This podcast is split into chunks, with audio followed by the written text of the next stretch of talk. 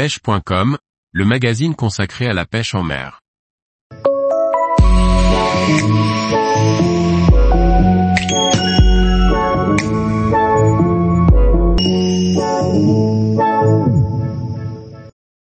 Avantages et inconvénients des bateaux semi-rigides pour la pêche. Par Antonin Perrotte Duclos. La pêche à bord d'un bateau semi-rigide comporte certains inconvénients et de nombreux avantages. Sécurité à bord, confort en action de pêche et motorisation sont des points importants à prendre en compte. Le semi-rigide se démarque des autres types de bateaux par sa conception en deux parties. Sa partie immergée est une coque classique sur laquelle sont placés des flotteurs gonflables permettant notamment d'augmenter la flottaison. Les semi-rigides sont souvent décriés pour leur partie gonflable qui peut paraître trop fragile. Bien évidemment, cette partie gonflable pourra se percer bien plus facilement que la coque d'un bateau classique. La matière du flotteur est conçue pour être résistante, mais une grosse erreur de votre part avec un hameçon peut toujours provoquer une crevaison. Prenez des précautions à bord, l'utilisation d'une épuisette permet d'éloigner un poisson du boudin lorsqu'un leurre avec deux hameçons triples pourrait s'en approcher de trop près. Toutefois, les avancées technologiques des composants permettent désormais d'avoir des semi-rigides insubmersibles même lorsque le flotteur est à plat. Le faible poids de ce type de bateau permet d'avoir un meilleur comportement sur des mers agitées et donc de sécuriser ses occupants. Ces bateaux sont d'ailleurs très populaires sur la côte atlantique, où de très grosses vagues se forment régulièrement.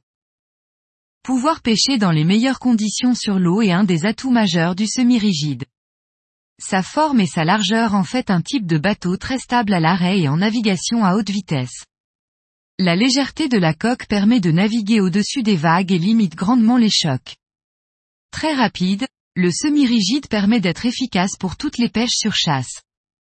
Sa faible prise au vent permet également de pêcher plus efficacement en dérive, même sans moteur électrique, puisque le bateau se déplacera plus lentement qu'un de ses confrères à coque dure.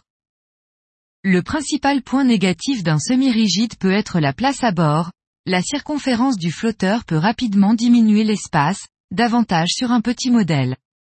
Les semi-rigides ne possèdent pas autant de rangement qu'un bateau à coque dure.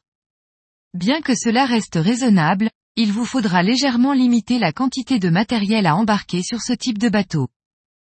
L'atout majeur d'un bateau semi-rigide est sa facilité à atteindre de grandes vitesses sur l'eau. Le poids total de la coque, du flotteur et de l'équipement à bord est généralement deux à trois fois plus faible qu'un équivalent coque dure. Cela permet d'utiliser des moteurs de petite taille tout en conservant une bonne vitesse de croisière. On peut aussi utiliser le potentiel maximum du bateau en utilisant un gros moteur et créer un bateau ultra rapide. Dans ces deux cas, la consommation du moteur sera toujours plus basse que sur un bateau à coque dure bien plus lourd.